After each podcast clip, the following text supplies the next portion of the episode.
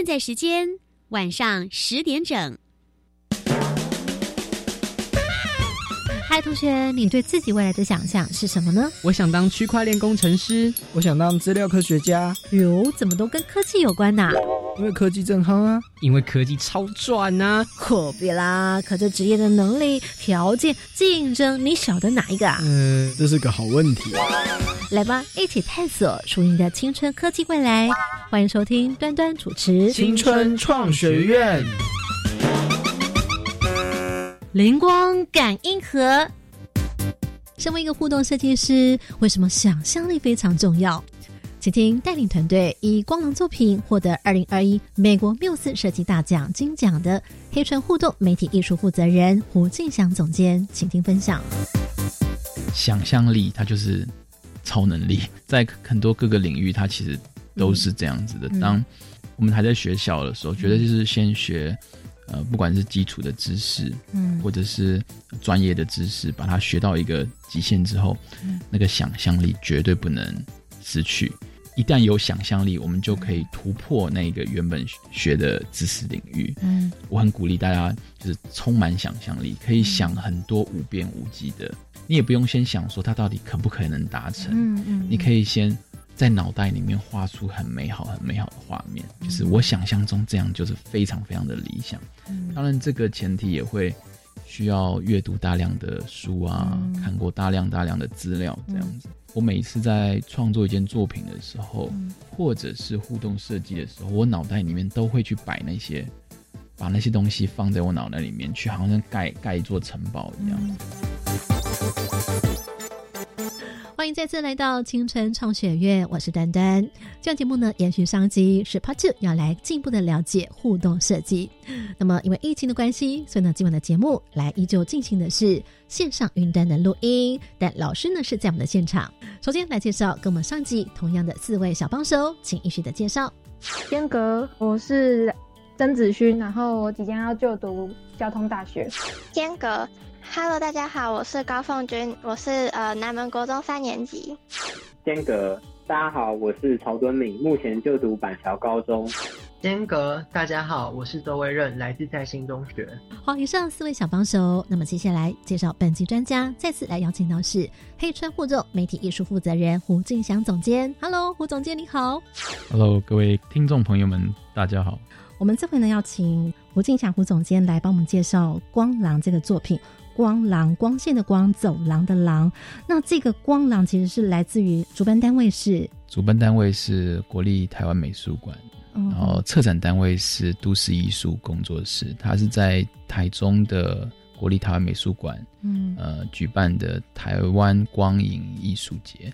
其中他们定的这个主题叫做“黑暗之光”。那每一个这个参展的单位，你们再从“黑暗之光”里面去定义你们所设计互动体验。那我们看到黑川互动这边，你们所定义的标题叫做“黑暗中期待光，如同期待着希望”。所以他在设计这个节目的时候，有所谓的起承转合，因此他要怎么样把这个脉络放进去，一定有他一个新的起点。他的传达讯息是什么？心里面想说什么，想表达什么？呃，我们这回请总监来跟同学们稍微呃分享一下。所以，这作品当初的起点，你是怎么样的一个动机而来？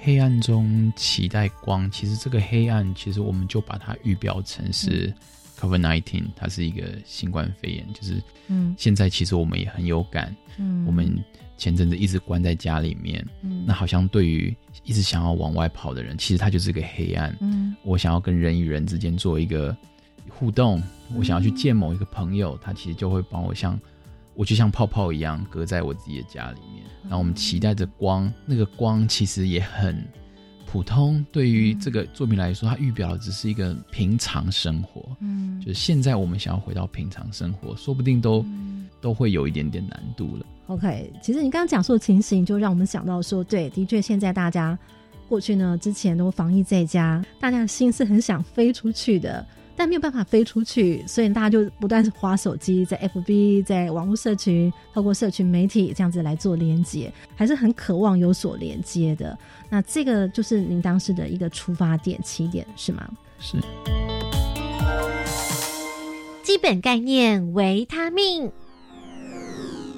我们这回就要来进入到黑川互动的光廊，大家可以想象一下，因为在这个当时的创作当中提起了一个艺术概念，那这个概念它在现场怎么样来做空间的设计？那在当时呢，你提出了一个，就是你希望在现场能够造出一个网路海，来回扣刚刚前面你所说的人在这过程当中就透过网络来做连接。那这个网路海怎么样来构成这个网路海？揭晓之前呢，先请同学们你们发挥一下你们的想象力哦。吴总监他提出了一个这样概念：假设你是他们的小帮手，黑川的小帮手。总监现在说：“来，我现在要建造一个网路海，在你们的想象当中，如果你走进一个黑色的、完全暗蒙蒙的走廊里头，它有一个入口，然后有一个出口，就像进入到了隧道一样。”你怎么样在这个黑色的空间里头去呈现？哇，那是一个网络海。可以告诉我的是，你觉得这个网络海里面可能有什么？那是你想象当中的网络海。想象力开始哟。间隔，凤君，请说。嗯，我觉得他会写很多很多城市在那个黑暗的黑黑暗的空间里面。所以你是指有很多城市语言，是不是？对对，会有很多城市语言和一些那种线条。什么样的线条？你觉得那是网络海？有点像是机器那种线条，那就是一条线，然后会有一些格子啊什么的。好，这是凤君。接下来还有没有哪位同学想间隔？网络海里面可能有哪些元素，或者是你觉得可以用哪些媒材，或者透过美术设计，或者它可能有些什么样的符号、图形？你觉得那是一个网络海的构成？间隔。好，这个威任同学请回答。如果我是策展人员。我可能会在展内播放海浪的背景音效，然后让参观的民众踏进去空间的时候，地板上面会浮出一些城市语言之类的，然后可能会在展场内放一些海洋的那种加湿器，或者是喷一些海洋的香氛，让整体更有那种临场感。嗯，好，这是以上同学的想象。总监呢，现在呢露出微微的笑容，所以那黑川互动里面怎么样来构成网路海？然后刚刚同学的想象，对我还是先回应一下刚才同学，我觉得就是哦，当主办单位告诉我说他是在一个长廊里面，那长廊里面到底要如何去把黑暗中期待光这件事情表现出来？而我又希望。让人可以透过实体的方式，透过虚拟的方式，在网络海里面连接。嗯，那那么网络海它就作为一个载体喽，它是一个承载大家讯号来源的一个载体。嗯，首先就是我要我想要的画面，我想要的画面就是我想象的网络，它是很混乱的，它是好多好多的连接数。我们现在透过视讯跟不同的人在聊天，它其实就是一个风包，一直在丢，丢过去来传回来，有没有那个，有没有速度快不快，就代表说那个速度跑得快不快，所以它里面有非常非常多的讯号，嗯。所以我想要打造一个很多很多讯号，很多很多粒子在里面疯狂的构成的一个一个想象的空间，所以它是好多好多好多几百万颗粒子在里面的，嗯。但我们人。走进去，或是透过网络连接进去的时候，嗯，它会嘣出现一个专属你的元件，不论是元件也好，或者是一个图形也好，就是专属于你，你可以在里面去遨游，嗯，你有专属你的 IP 位置，嗯，对，你可以去游移啊，这这是我初步一开始想要打造一个网络海的意向。所以刚刚听到总监他这么一说的时候，有没有发现？他的脑海里面的那个海，跟我们想象当中已经跳脱了原本我们认为海的那个具象，可它一样透过别的元素来构成，其实那也是一种海，就此海非彼海，但是它是海，因为海它其实就是水分子的构成，不就是吗？对，此海字的构成，网路海，就是都是网路风包 IP 是连线所构成。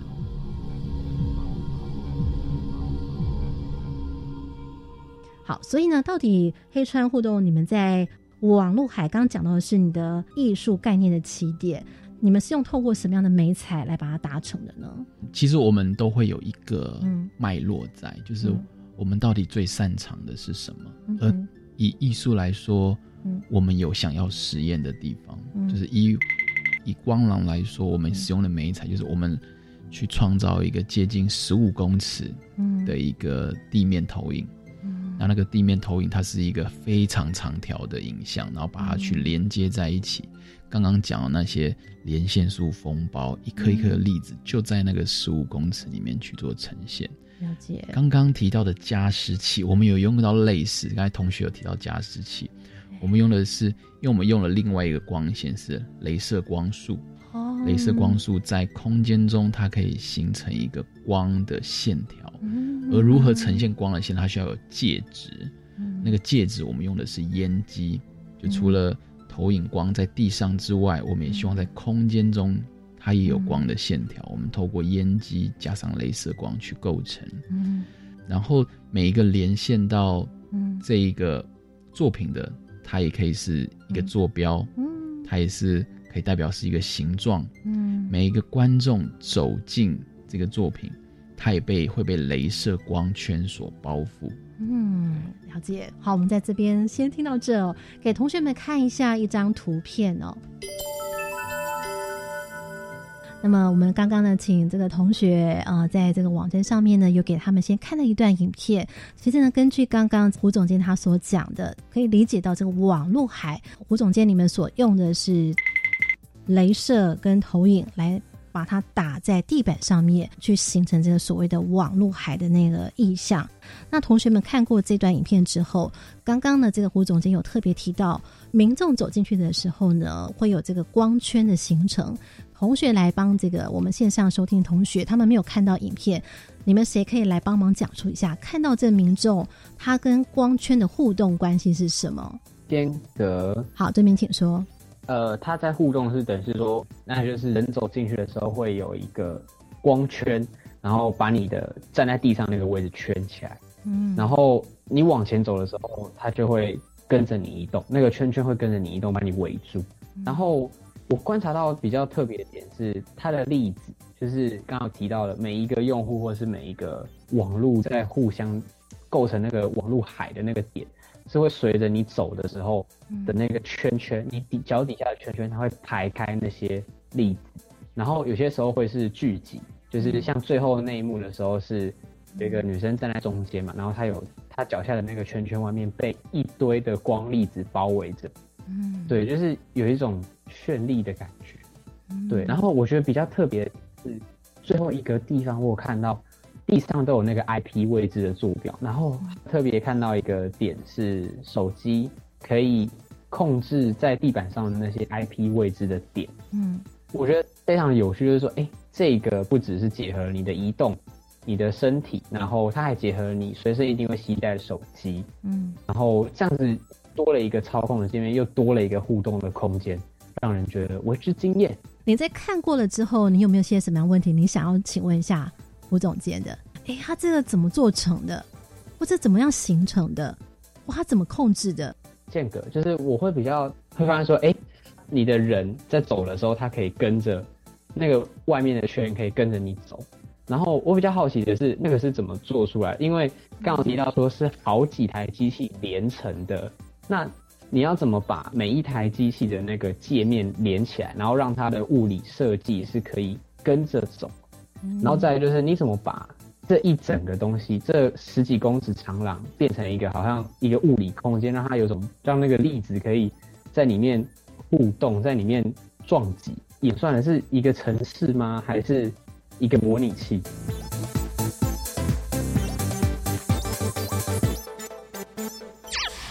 关键密码传送门。那我们请总监稍微描述一下，对体验者是怎么进来了之后，那连上了 QR code 之后，然后这个光圈是怎么形成？这些所有的网络海里所形成这些影像，看起来就像泡沫一般的，到底是怎么样能够在这个长廊当中可以整合起来？我们请胡总监来跟我们分享一下。呃，我觉得刚才同学的问题真的是有点在呃分把把这件作品去做一个技术分解。哦，对，我觉得当然回答可以回答的半小时，或是回答了很久都可以。是，对我我也觉得真的很有趣，这好像是我有我做了一个用艺术脑想要完成的东西，但是我我用了执行的方式是技术脑的方式，但是对，当然现在如果用技术的方式去拆解，我觉得也没有不好，但是这么绚丽，这么炫目，嗯可是会不会其实那个讯息比较难传达出去？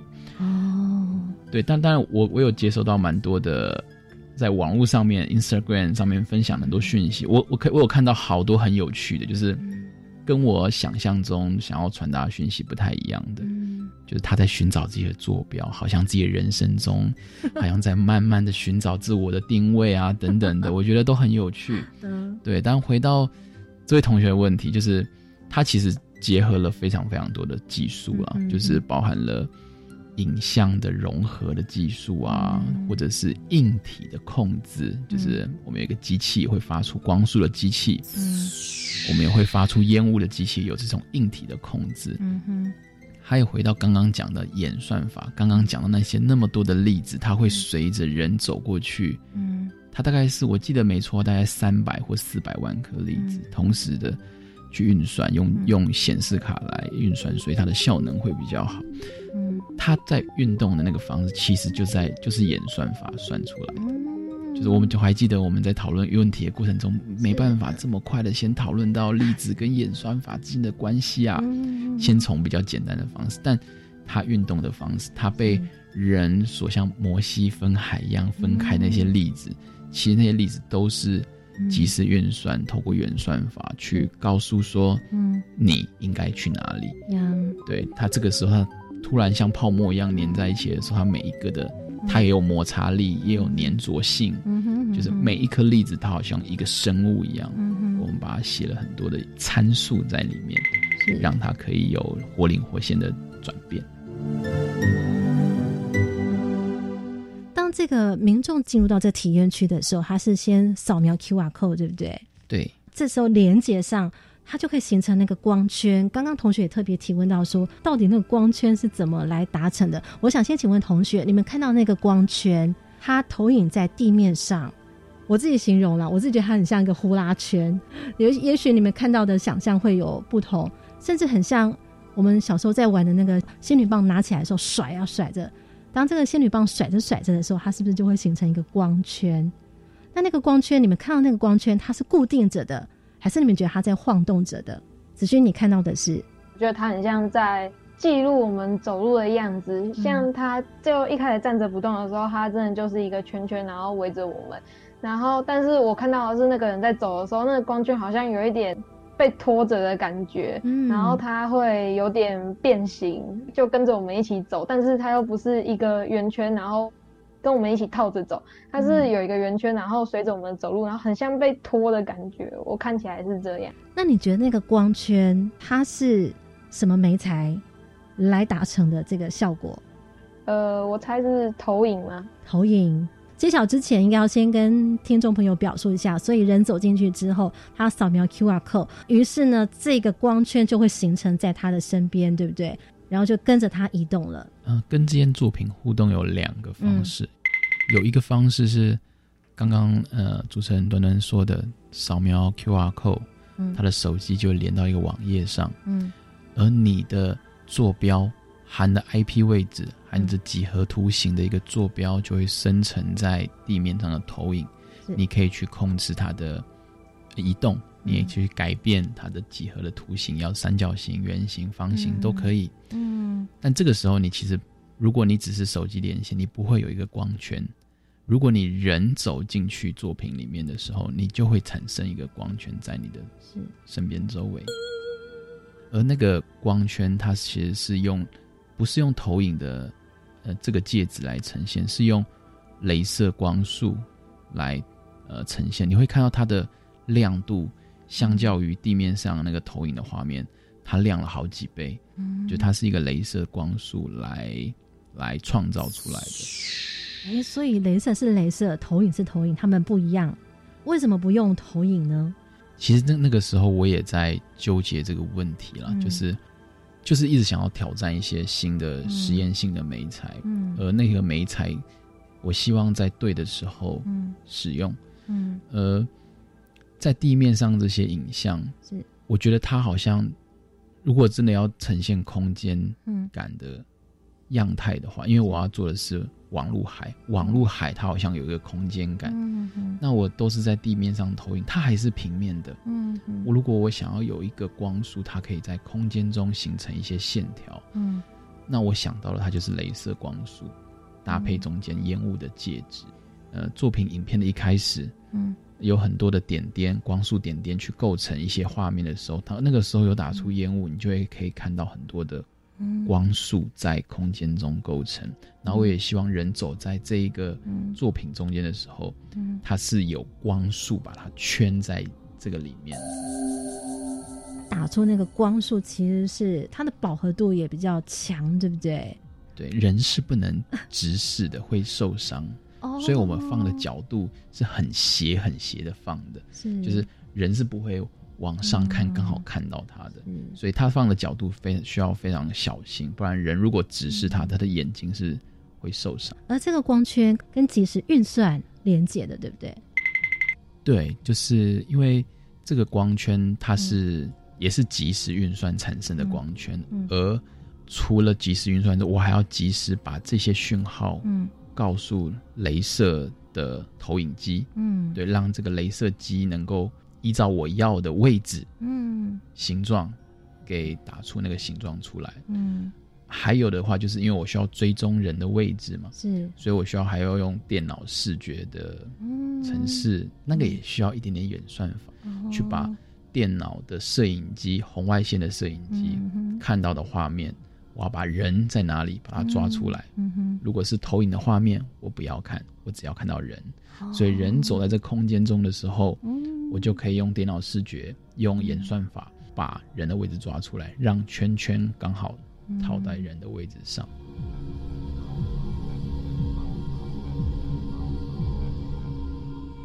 好，那威任同学来请教一下你，你在看这个影片当中，让你印象最深刻的是哪一刻？我觉得他在走路的时候，旁边会有留下，譬如说他是哪一国人，然后他走路的速度多快等等。我觉得这还蛮酷的。你觉得那个国家代表着什么？我觉得应该是参观者的国籍吧。参观者的国籍哦。哎，等一下，我们请特胡总监介绍黑川互动你们所设计的这个光廊所造的网络海，这些镭射你们在投影的过程当中，你的艺术概念其实也是有它的来龙去脉，你并不是只是就是打出一堆点点泡泡这样子，就像这些泡泡，这些海浪们呢，它其实是有在演戏的，所以他们怎么样碰撞在一起，那他们的碰撞会形成什么样子？聚跟合，或者怎么样的分散，其实是你有所安排的，并不是我们想象当中可能它就及时运算，然后随机跑成的样子。其实它还有很多的呃规则，因为如如果讲科技，它可能就有一些系统面的东西，系统面它可能就会有一些规则，嗯哼，就是例如说，其实那些镭射它是有颜色的，哦，人多跟人少的时候，嗯。它的颜色会有所不同。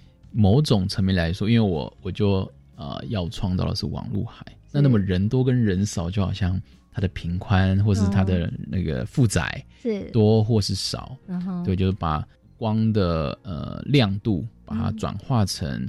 呃，人多跟少的颜色，就是越少的时候，它可能就是比较偏红色，嗯比较偏黄色；人越多的时候，变成白色，变成最后亮的时候，其实是蓝色。嗯。对，然后刚才还有一位同学有提到的国家，它这个其实是我我希望这个画面除了嗯。美美的以外，嗯。我需要它还有一点用处，嗯。因为在我现在的创作的阶段，除了是。好看，嗯哼。我还希望它有用，嗯。还有艺术概念，我还希望它有用。嗯哼。就是，所以这个这个地方我捞了那个开放资料，嗯。就是 COVID-19 的开放资料，好。从不同的国家，嗯。就是从德国、嗯。台湾、日本，嗯每一天早上开机的时候，嗯。他就会先上网去捞嗯。那个国家的 COVID-19 的开放资料，确累积的确诊数、嗯。当日的确诊数，把它变成一个视觉化的表现。资料视觉化也是一个在城市的、视觉艺术嗯。很重要的一个手段。嗯。对，所以上面看到好多个曲线图、线条图，它其实是我及时去捞了开放资料，COVID 1 9的开放资料。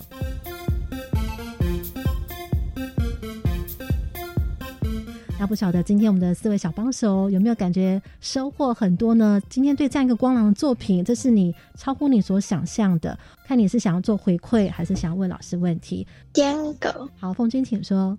就是利用 COVID-19，然后去代表每个国家已经确诊的人数，发现就是原来是就真的这么多，因为它分它的人数会一直跑嘛。嗯。运用这个东西，让我更加的注意到 COVID-19 这件事情在。对全国的影响力是如此的庞大，因为看到那个数字，哇，有的就大大的攀升，对不对？那种感受，对，好几位数都数不出来的感觉。嗯，其实呢，你 touch 到了一个非常重要的核心，也就是这个作品当中，它怎么样的利用 open data。好，那接下来还有没有其他同学呢？间隔好，子萱请说。就是跟我一开始想的不一样，我一开始就觉得说，哎，那些光良这件作品投影的那些粒子，应该就只是简单的，然后让他们撞来撞去而已。可是。刚刚总监一讲，就好像有很多复杂的想法在里面。我比较想知道，说就是在构思他们要怎么撞或是怎样的时候，是怎么想到要用哪一个演算法或是方法来呈现那个感觉？嗯，这真是一个好问题。好，今晚呢节目当中来分享的这是。黑川互动的光廊的作品，那么从艺术概念，然后来从技术达成这艺术概念，然后整合在一起，我们发现这是一整个的团队。可是我觉得您很厉害，因为这一套光廊的作品当中，你是用什么城市语言写的？啊，C 加加，C 加加，不听说功夫要很深厚。它原本设计是用来写系统程式，是我我用的是一个框架，它就是 Open Frameworks。现在在美国 MIT 在呃教学的一个老师，他叫做 Zach Lieberman，他把 C 加加这样子原本拿来写系统程式，但是效能非常好的一个程式语言，他开发了一套框架，让艺术家、让设计师可以用短短的几行，你就可以开始画图了，开始写动画了。可以跟摄影机，可以跟麦克风做连接了。嗯，对，当然不止它了。现在有那有非常多全世界各国的，因为它是一个开放原始码的工具。是，当它开放原始码的时候，哇，大家就有福了。对，协作的人，就是你就会发现网络上好多好多的神人呐，开始去开发它的相关的功能。嗯，像这次使用控制镭射的，也是网络上面一个英国的人。他开发了一套工具，开发了一套可以电脑视觉的工具，你可以用 Open Framework 来很轻松的控制电控制电脑视觉。我透过这个软体去把作品把它整合起来。当然，这个作品不只是用 Open Framework C 加加去写的，它的视觉是用 Touch Designer，是用另外一个很专门用来做即时视觉的工具，然后我们去做不同的城市间的。整合，把它整合在一起。哇塞，感觉你看，比方说，我们可能都会在所谓的资工人身上才会听到的 C 加加语言。所以换句话说，如果他会写 C 加加，他也可以参加黑川互动媒体 来一起加入的意思吗？对他需要一颗开放的心哦。当然，我觉得对于未知，或是对于把想象，嗯。画面具象化，或是对于艺术，它一定会不能排斥了。对我们的团队组成，其实有分非常非常多不同的职业，有演算法，你就要可能有数学很厉害的人在里面，要要要控制镭射，要控制烟机，你肯定要有硬体工程师在里面，更专业的团队，它会有空间规划的设计师在里面，软体的工程，嗯，然后当然还要在脑袋里面可以把全部的。画面凑在一起，让它很和谐的艺术概念的总监在里面。除了说技术呢，因为我相信台湾的技术或是软实力是很厉害的，但想象力跟呃对于文化，嗯，对于比较人文相关的，嗯，认识，我相信希望是可以更更有一些琢磨的。好，非常感谢胡金祥总监来为互动设计师这个工作做最佳的入门导航，谢谢胡总监。嗯、谢谢端端。非常感谢四位小帮手，我们一起在线上跟听众朋友们说晚安，拜拜。拜拜。